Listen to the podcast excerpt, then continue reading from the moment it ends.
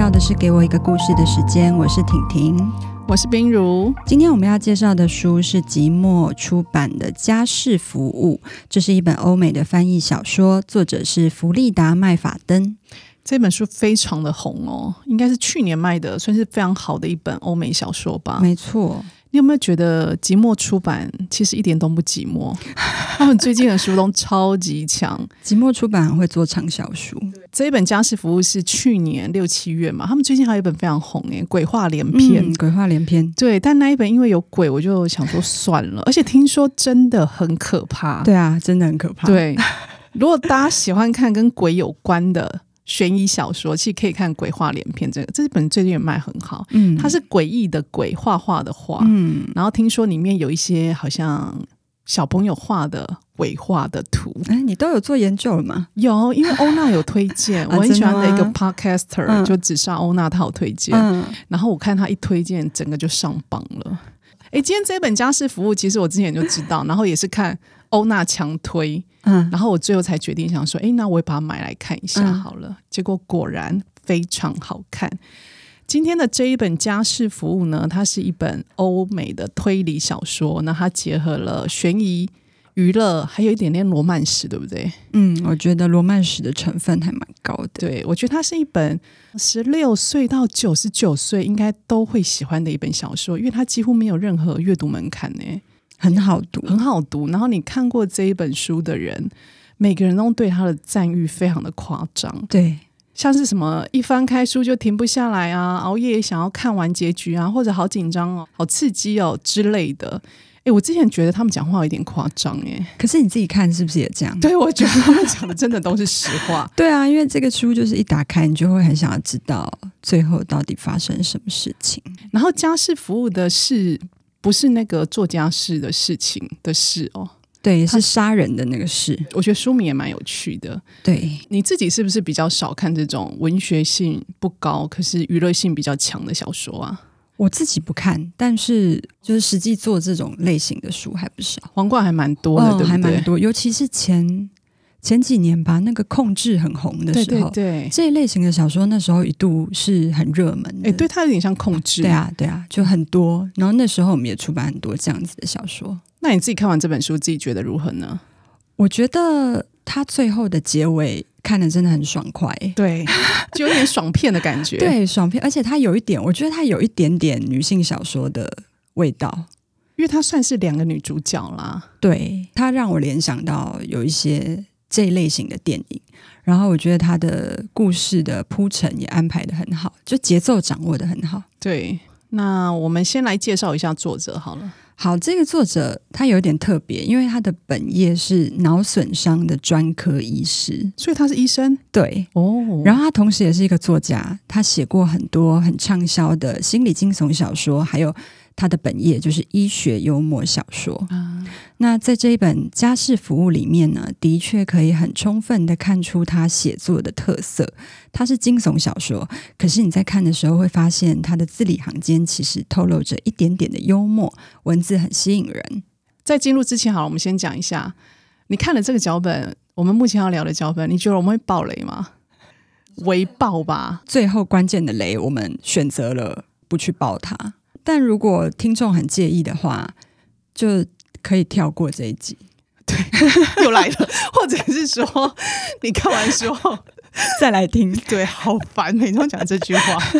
可是因为像这种悬疑小说，就一定会有这个问题啊。如果你一点雷都不爆的话，就没办法谈加害跟受害者，我们都没有讲出来啊。嗯。而且你听完，你应该不会知道受害跟加害是谁，你得自己去看书。嗯、希望啦，我觉得我们脚本写得不错诶、欸，我我们很用心在写这个脚本，我很用心，不想要让大家知道到底是谁杀了谁，谁死掉了。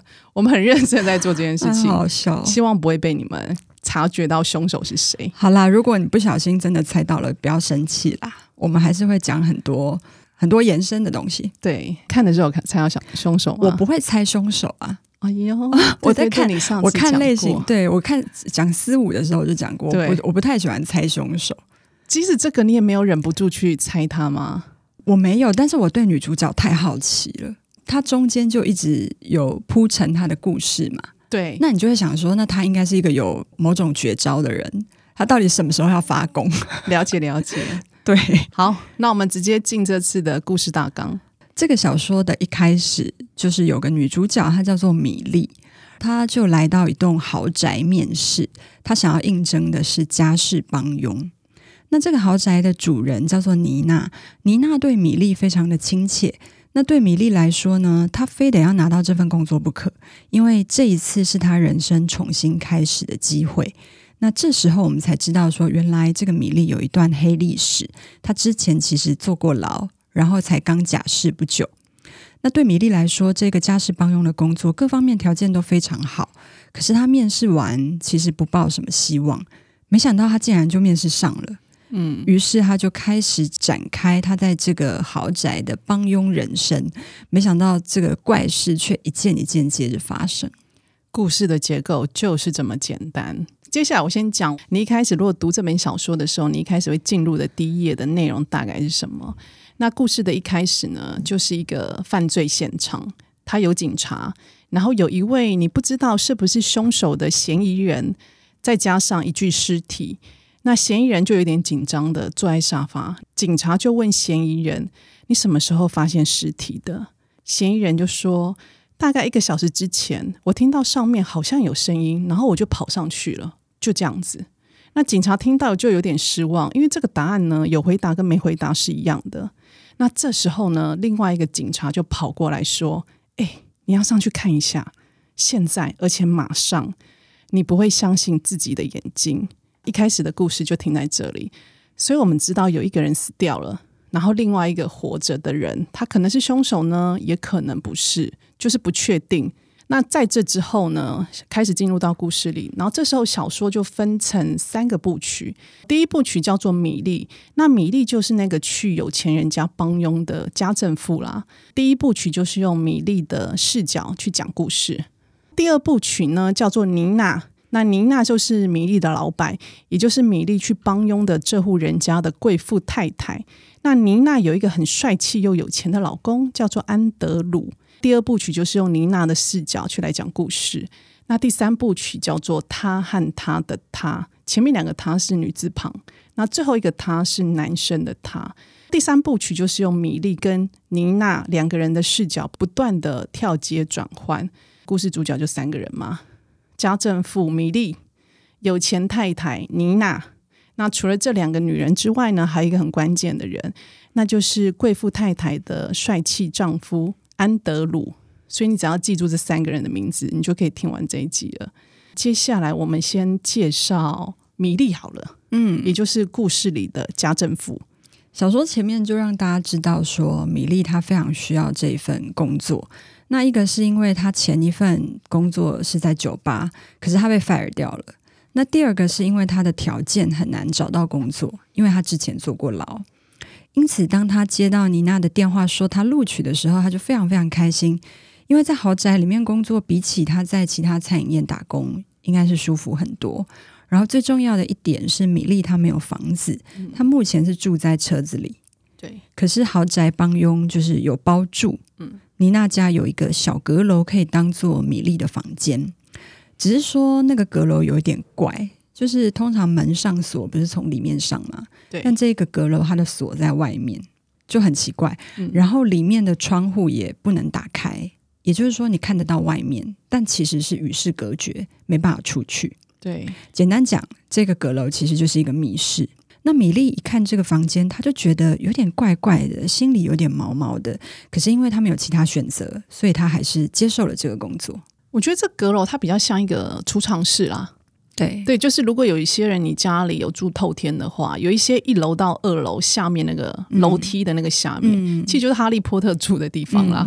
哎、嗯，有些人会设计那个储藏室的空间，然后那个储藏室的外面会有一个简易的锁头，所以故事里的小阁楼大概就是类似像这样的储藏室的空间。对，我觉得豪宅里面其实出现有锁头的储藏室不会太奇怪，比较奇怪的是它让人住进去了。这个有锁头的储藏室一开始就让米粒觉得很奇怪，可是米粒其实觉得奇怪呢，他其实也不敢说什么，因为以他现在的立场啊，有人愿意请他来工作，他就要偷笑了。而且那个豪宅是一个非常美轮美奂的一个建筑物，大概一辈子都住不了那么好的房子。嗯嗯嗯、对，可是因为帮佣的关系，他可以进来，他觉得很开心。嗯、虽然他觉得很毛，我们刚刚讲到米粒，他没有选择嘛。那是因为米莉，她其实在十七岁的时候，她因为犯罪的关系，她被关了十年。那因为十年后的现在，假释出狱，比较像处于一个留校察看的状态。所以米莉呢，她后来即使很快就发现，她的老板也就是妮娜，根本就是一个小杂货，她真的很疯。他还是忍气吞声，他不敢轻举妄动。哎，可是我在看的时候，这部分我觉得好舒压哦。你说，你看，我看妮娜发疯的时候吗？对，我就觉得那很像某一种类型的戏剧，因为他其实人设蛮一致，他整人的方式都是一样的啦。对，那你就可以看到米粒被整得很惨。对，总之，读者一开始认识的妮娜就是一个非常疯癫的女人。透过米粒的视角看妮娜。会觉得这个妮娜有一些很奇怪的地方，比方说在家里面放的照片，她看起来似乎曾经很瘦，对，可是她现在本人却比较胖，好像胖了有二十公斤，对，就是整个人看起来就比较臃肿，跟以前的她不一样。还有她的身份跟她的丈夫安德鲁其实好像不太搭，她的条件感觉起来没有安德鲁那么好，可是却可以和安德鲁结婚。这些疑点就是透过米莉的视角，读者同时也会发现。到了第二部曲，刚刚冰如有介绍，第二部曲的主要的视角就是妮娜，所以我们就可以从第二部曲看到啊，原来妮娜她在进入这个豪宅之前，她其实是在一个企业担任柜台的工作，然后她是一个单亲妈妈，自己带一个女儿，一边工作一边抚养小孩，非常的辛苦。可是有一天呢，她遇到了来他们公司拜访的安德鲁，安德鲁对她就很积极的示好，并且不介意她有。一个女儿，两个人就因此结了婚。哎，米莉跟妮娜这两个的名字，你会不会搞混呢？不会啊，你会啊？我会。那我可以教他有像吗？因为就是米粒、妮娜，就是呢呢呢的音啊。那好，你教大家要怎么认？怕大家等下之后也会搞不清楚，有吗？会不会只有你？我鸡婆一点好。米粒呢，因为她是帮佣的那个家政妇嘛，所以我就想说她地位比较低，就像米粒一样小。那妮娜，所以妮娜就不用，因为你只要听到不是米莉，一定就是妮娜嘛，就 妮娜就是那个贵妇太太。好啦，那大家现在一定都可以记得这两个人的名字了。好，那接下来我们要讲妮娜到底有多疯、多可怕。妮娜她其实疯的套路是有固定的，那就是她讲话就是颠三倒四，对，你会怀疑她有双重人格，对，然后完全不讲道理。举一个小说里面关于花生酱的故事，哇，这故事真的很经典。就是妮娜呢，她一个女儿叫做 CC。米莉呢，她刚来到这个家帮佣的第一天，她看到 CC，然后 CC 就说：“诶，我肚子饿了。”那米莉就看到橱柜有一瓶花生酱，她就用饼干啊、香蕉啊跟花生酱做了一个甜点。结果 CC 看到这个甜点呢，他就说：“我对花生酱过敏。”然后跑去跟他妈妈告状，说那个女佣想用花生酱害死我。那米莉听到这里，她就觉得很冤枉啊，因为她的妈妈妮娜完全没有提到说，哦，我自己的女儿是对花生酱过敏的。况且，就算 CC 真的对花生是过敏的，那么这个家就根本不应该要有花生酱这个东西嘛。而且，她居然把花生酱放到橱柜里面的最前面，也就是最显眼的地方。那妮娜呢，听到自己的女儿来说，这个女佣想用花生酱害死我之后，她的回应居然是说。我不是跟你说了吗，米粒，你这样不行诶，我跟你讲过这件事情了啊，就完全小杂波啊，根本没有讲，他根本没有讲，可是他却反过来跟米粒说：“我明明就跟你讲了，还说你这样不行哦。”对，然后米粒就觉得很莫名。还有另外一段我也印象很深刻，诶，就是有一次米粒，她就突然间接到妮娜的电话，她就叫她赶快去学校接 CC。他说：“嗯、呃，两点四十五分，等一下就去温特学院接他。”然后米莉就很黑人问号，比方说：“那我要去哪里跟 CC 会合？温特学院的地址在哪里？”因为在此之前他根本没有去接过。嗯、可是妮娜就急匆匆的已经挂掉电话了。于是米莉就很急，他就开始 Google 温特学院。奇怪的是，整个搜寻根本就找不到温特学院在哪里。最近的好像在其他州，根本不可能在两点四十五分去接他。对，那他想打给妮娜确认，可是妮娜也不接电话。后来他突然间在冰箱上瞥见一张学校的行事历，可是这个行事历上面印的是温瑟学院，并不是温特学院。他一定是故意的。对，米莉就很觉得很奇怪，可他根本没有时间追究，他就赶快杀到学校，然后好不容易接到 CC，但是 CC 看到他就根本不理他。米莉就跟他说：“哎，你妈叫我今天来接你放学哦。” CC 就说：“不可能，她才没有，嗯，因为今天苏菲亚的妈妈会来接我去学空手道。”嗯，然后米莉就跑去找苏菲亚的妈妈，跟她说明情况。苏菲亚妈就跟他说：“不可能哦，因为每个礼拜三我都会来接 CC 去学空手道。妮娜没有特别跟我说行程有变。”于是这个苏菲亚妈她就立刻打电话跟妮娜确认，妮娜就回她说：“啊，她的佣人搞错了。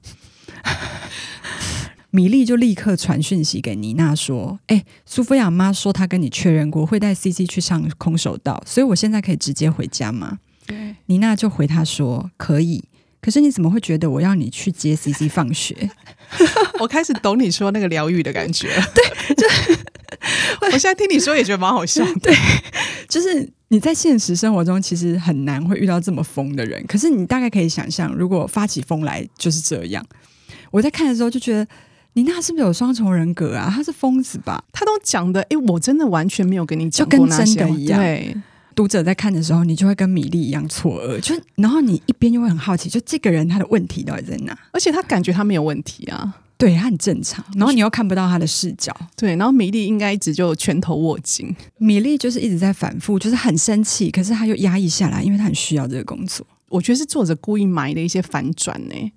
对。就是你在第一部曲你看到的一些事情的样貌，其实跟你想象的是不一样的。可是我觉得这就是这个故事最有趣的地方，就是它会不断的去反转你的想象，即使是一个很小的故事，像我们刚刚讲那花生酱的故事好了，嗯，CC 他是真的过敏吗？好，那如果他真的过敏，那的确像米粒讲的，那为什么会有花生酱？嗯，所以这个疯的人到底是谁？还是 CC 其实从头到尾只是单纯的想要整这个家政妇而已？嗯，那答案是什么？大家可以自己去看书喽。然后我还有一个印象蛮深刻，你不觉得就是 CC 啊？她每天都穿很夸张的蓬蓬裙，嗯，我那时候也觉得她公主病有点严重诶、欸，嗯，嗯，就是穿着蓬蓬裙去学校，其实很难行动。而且会被同学嘲笑。嗯嗯。嗯，可是故事里的 C C O，真的每天上学一定要穿着像公主一样的蓬蓬裙。嗯。他在这些的埋下的伏笔，你故事看到最后，你也会觉得下巴都掉下来了。对，这边还蛮精彩的。对。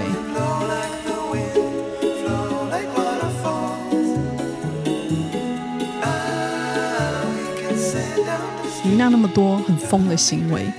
可是你不觉得米粒很厉害吗？他全部都忍得下，他忍下来了，我都吞不下去了。我觉得他超强。那为什么米粒他这么可以忍呢？其实是有原因的。因为故事到了后面呢，读者会知道，米粒在十七岁他坐牢的主要原因呢，是因为他杀了人。他杀了一位重达快一百公斤的橄榄球选手，原因是这位男生呢想要强暴他的朋友。那米莉为了保护她的朋友，她把这个男的啊打到骨头都破裂了，很厉害。对方重达一百公斤哦，也是很猛哎、欸。对，所以他也不是一个好惹的角色。那米莉出狱之后呢，她到一间酒吧工作。那因为有人对她毛手毛脚，她就打了对方，因此她就被 fire 了。其实可以感觉到米莉应该是一个很强悍的女生嘛。可是矛盾的是，你不觉得她在妮娜家帮佣的时候？他异常的忍气吞声，就是跟他前面几个冲动啊、闯祸的样貌是完全不一样的。我在看的时候就怀抱着一种心情，就是我一直在等，就是在等米粒什么时候会反击。因为从前面的两个例子，就是他杀橄榄球选手跟打人，对，你可以知道他并不是省油的灯。就是如果他想的话，妮娜应该不是他的对手。比较起来，妮娜相对比较弱势嘛。对，但是因为米莉她正在假释中。那她暂时应该不想再回到牢里。如果她闯祸的话，她就要回去吃牢饭。嗯、他实在很需要这份工作啊。嗯、那另外一个原因是，这个家里面有一个很吸引她的人，就是安德鲁。他会继续待在这，因为可以跟安德鲁一起生活。那我觉得米莉对安德鲁的遐想是这本书的另外一个可看点。小说写的很直白，我有一度以为我在看格雷的五十道阴影，就看的会很欢乐，很像罗曼史。那那个故事就是女佣爱上帅气多金的老板。来喽，安德鲁要来了。我觉得安德鲁在里面也很重要，他其实看了蛮蛮舒服的。对啊，就前面看着大家会很愉悦啊。小说他会透过米莉的视角。有一个那个遐想的滤镜来让我们认识安德鲁。对，米莉说，安德鲁有一双锐利棕色的眼眸，浓密的红棕色头发，还有一个性感的苹果下巴。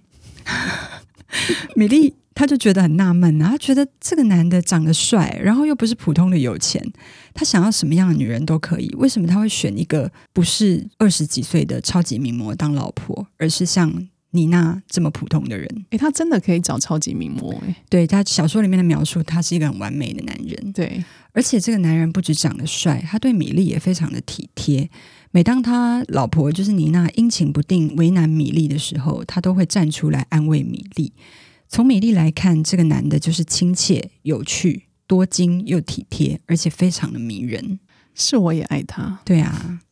那我先补充一下安德鲁的家庭状况。那安德鲁的爸爸呢？其实在故事诶蛮少被提到的。你对他有印象吗？隐形的，隐形哦。可是他没有过世了，嗯、就是他在，他在，只是一直感觉没有出现而已。嗯嗯、可是他反而会一直提到他自己的妈妈。那安德鲁的妈妈是一个比较严肃的女人，她对自己的儿子算是非常的严厉。他不喜欢他的媳妇妮娜，可是因为安德鲁坚持要娶她，她也就顺着自己的孩子。但每次呢，妮娜跟安德鲁的妈妈碰面的时候，你会感觉到安德鲁的妈妈对这个媳妇的态度都非常的不友善。那妈妈这个角色呢，虽然出场不多，可是我觉得她每次出场都蛮关键的。嗯，我觉得安德鲁应该是很怕他妈妈，而且我严重怀疑他妈妈以前可能也有对他做一些就是比较严厉的惩罚之类的，所以导致安德鲁很怕这个妈妈的权威。然后他对于这个妈妈应该是有一点又爱又怕的心态吧。他一方面很怕她，可是他也很爱他妈妈，就有一点恋母。对，你会感觉他有一点点妈宝，他什么都要问他妈妈。对，然后他讲到他妈妈的时候，很像在讲一个情人一样。对，你就感觉他脸上就出现了光芒，然后都说：“哦，我妈妈怎么样，怎么样，怎么样。”我觉得这部分跟最后那个结局爆开来是有有关联的，有关联的，就是大家可以再去想。我回过头来再去想安德鲁这个人，他的角色设定，他的家庭可能有什么样子的背景？对，那我们前面有提到呢，其实安德鲁就是一个高富帅、集结一身的男人。那米莉来到这个家帮佣的时候，他的确看到这个帅气的男主人，他就很不解，因为妮娜呢显得又疯又胖，那安德鲁呢温柔又帅气。米莉呢，她不解这么优质的男人怎么会喜欢这个疯女人呢？那故事当然没有这么简单，后来就发生了一件事情。那为了不要暴雷，我们统一说这件事情。这件事情其实就解释了故事里的所有的疑点。我看到这件事情的时候，我吓到、欸，诶，很惊人。虽然前面有一些铺陈，但看到的时候还是觉得还蛮恐怖的、欸。小说从一开始就有一个疑点，就是透过米莉的视角，我们可能也可以看得出来，那就是安德鲁到底为什么要和妮娜结婚？他为什么要对妮娜的女儿视如己出？你会觉得说这个安德鲁有点美好到好像有点不真实，对。可是最后看到发生的那件事情，瞬间前面的疑惑全部都解开了，嗯，就是一个幸福美满的家的样子，可能是演出来的。那安德鲁为什么要演？他要演给谁看？这就是这个小说最大的谜团。那这个最大的谜团，真的要看到最后你才知道。那我们再来回顾总结一下，到底谁是凶手？好，首先就是这个主角嘛，就是那个家政妇米莉。她十七岁的时候，为了保护朋友，然后她杀人入狱。出狱之后呢，她就到妮娜家工作，没想到被妮娜精神虐待。但她为了她的生活，她不敢轻易离职，她就忍气吞声。她非常喜欢妮娜的老公安德鲁。那妮娜是不是有动机呢？因为妮娜有个地方很奇怪，米莉啦。你看，你又搞混了，是米莉，是不是？好了，米莉很奇怪的地方是，她个性明明很强悍，又很冲动，可是她为什么可以忍气吞声接受妮娜的精神虐待呢？米莉到底是不是凶手呢？另外一个是有钱的太太，就是那个豪宅的女主人妮娜，她是米莉帮佣的老板，等于是他的 boss 了。对，然后他说话反反复复，然后很爱他的女儿 Cici，比起结婚的时候胖了二十公斤，这一点非常奇怪。嗯，跟帅气的老公比起来，她显得臃肿老态。妮娜出身并不富裕，又是一个单亲妈妈，她能够遇到这么多金帅气的男人娶她。明明就是天上掉下来的礼物，可是她的行为为什么会这么疯狂呢？那妮娜到底是真的疯还是假的疯？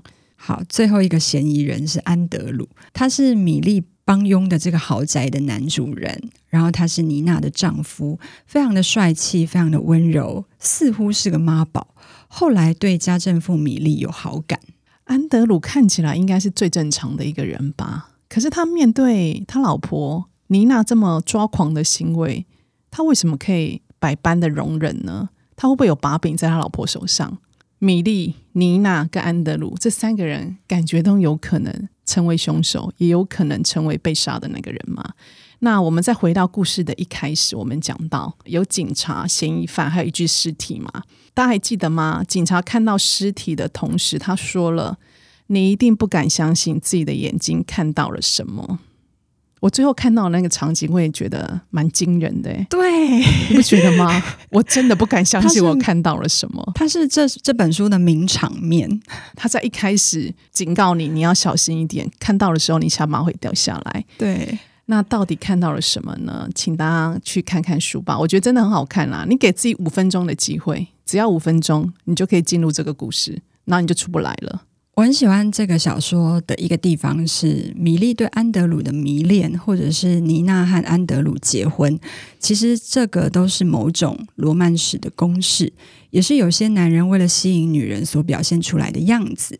可是这部小说最后却用一种非常出乎意料的方式来毁掉这个公式。嗯、我个人是看得很过瘾。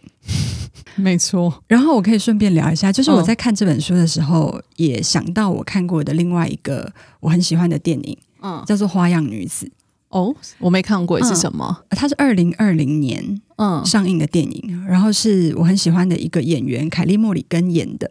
她演一个三十岁的名校医学院的辍学生。嗯，那她在十年前呢，她的同学艾尔在派对上强暴了凯莉·莫里根一起长大的好朋友，也叫妮娜。哦，你叫妮娜吗？嗯。但是艾尔他却以自己喝醉当做借口，他声称说那是妮娜自己投怀送抱，哦、然后这件事情就不了了之。可是他的好朋友就是妮娜，最后休学然后自杀。凯利·莫里根也因为这个好朋友的遭遇，他从此改变了自己的人生，他也辍学，当然也不是当医生，即使他是医学院毕业。那三十岁的凯利·莫里根呢？他在咖啡店工作。有一天，他遇到一个老同学，叫做莱恩。他从莱恩那边听说，当年的这个犯案的这个人艾尔即将要结婚了。于是，凯利·莫里根就展开了他的复仇计划。这个凯利·莫里根在电影里面的设定非常疯狂，我会把他和小说里面的米莉和妮娜连接在一起。那我在看的时候也会思考说，为什么这些女人要那么疯？恐怕是因为这个世界把她们逼疯的。唯有透过这种失序的疯狂，才可能对抗埋伏于这个世界的暴力。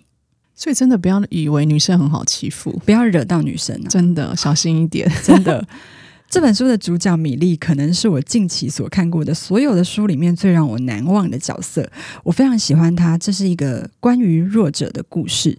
故事里面的弱者包括女性。有单亲妈妈，有刚出狱的假释犯，这些弱者唯一的武器是什么呢？也许就是他们的风。看完书的我，不知不觉正为了米粒在加油呢。家事服务这个书名啊，你看完书后也会会心一笑。对，要看到最后，你才会知道家事服务到底是什么意思。这个服务到底是什么呢？好，如果你喜欢这个故事，可以上网络书店或者实体书店，用行动支持购买这本书。我们认为阅读是很美好的一件事，希望你也可以一起享受这个美好。给我一个故事的时间，今天我们说完了弗利达麦法登的家事服务，欢迎大家上 IG 搜寻“给我一个故事的时间”，追踪我们的 IG。有任何建议也可以留言让我们知道。我们下周见，拜拜，拜拜。